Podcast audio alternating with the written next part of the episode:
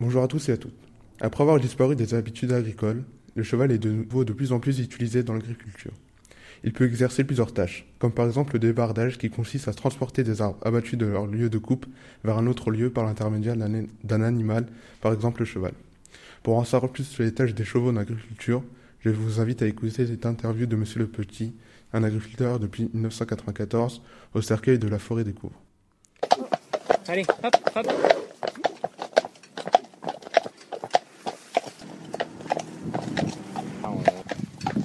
Dans mon domaine, il peut biner, il peut préparer un peu de terre, il peut comment transporter les légumes euh, à l'arrachage, il peut euh, il est, il est aussi polyvalent pour débarder de bois de chauffage. Euh, bon voilà. Hein.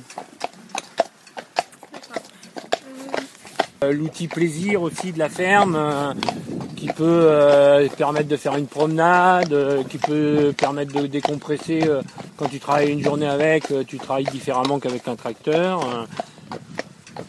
voilà. Depuis quand utilisez-vous les chevaux dans l'agriculture? Ben Moi, depuis une dizaine d'années. Mais autrement, ils ont toujours travaillé en agriculture. Hein.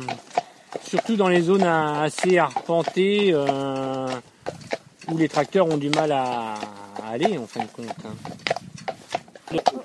Allez, Merci à lui pour sa disponibilité et peut-être le rencontrerez-vous lors de vos futures promenades. C'était Tarek Malid pour Web Margot.